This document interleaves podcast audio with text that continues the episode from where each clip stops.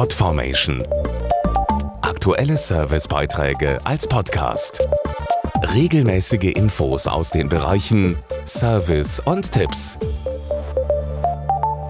Wenn man etwas Wertvolles besitzt, dann schützt man das, ist ja klar. Umso überraschender ist es, dass viele deutsche Unternehmen etwas kaum schützen, das ihr wertvollster Besitz ist, nämlich Daten, also ihr Know-how. Sie investieren zwar kräftig in die Digitalisierung, gleichzeitig achten sie aber immer weniger auf die Sicherheit, wie jetzt eine neue Studie zeigt. Das Stichwort ist Cyberkriminalität. Unglaubliche 50 Milliarden Euro verlieren mittlere und kleine Unternehmen, weil sie ausspioniert werden. 1500 Unternehmen hat der aktuelle Sicherheitsmonitor Mittelstand dieses Jahr befragt. Dazu Dr. Christian Illig, Vorsitzender der Initiative Deutschland sicher im Netz. Die Studie zeigt ganz offensichtlich, dass die Digitalisierung in Unternehmen mit Riesenschritten fortschreitet. Nahezu jedes Unternehmen nutzt das Internet, nutzt die E-Mail, zwei Drittel mobile Endgeräte wie Notebooks.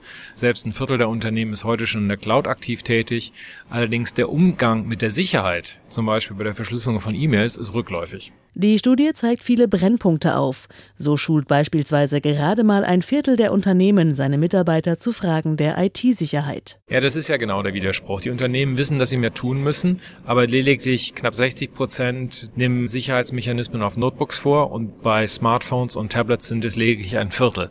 Und da liegt der Widerspruch. Ich weiß es, aber ich tue es nicht. Information und Aufklärung sind also offenbar sehr wichtig. Nochmal Dr. Christian Illeg. Deutschland sicher im Netz ist ein Verein, der zwei Zielgruppen hat. Verbraucher und kleine und mittelständische Unternehmen. Wir arbeiten über Projekte, die ihm praktische Hilfestellungen geben, wie man sich sicherer durch das Internet bewegt. Denn nur der, der sich mit dem Thema IT-Sicherheit auseinandersetzt, kann entsprechend auch Gefahren umschiffen. Mehr Infos zum Thema auf www.sicherimnetz.de Podformation.de Aktuelle Servicebeiträge als Podcast.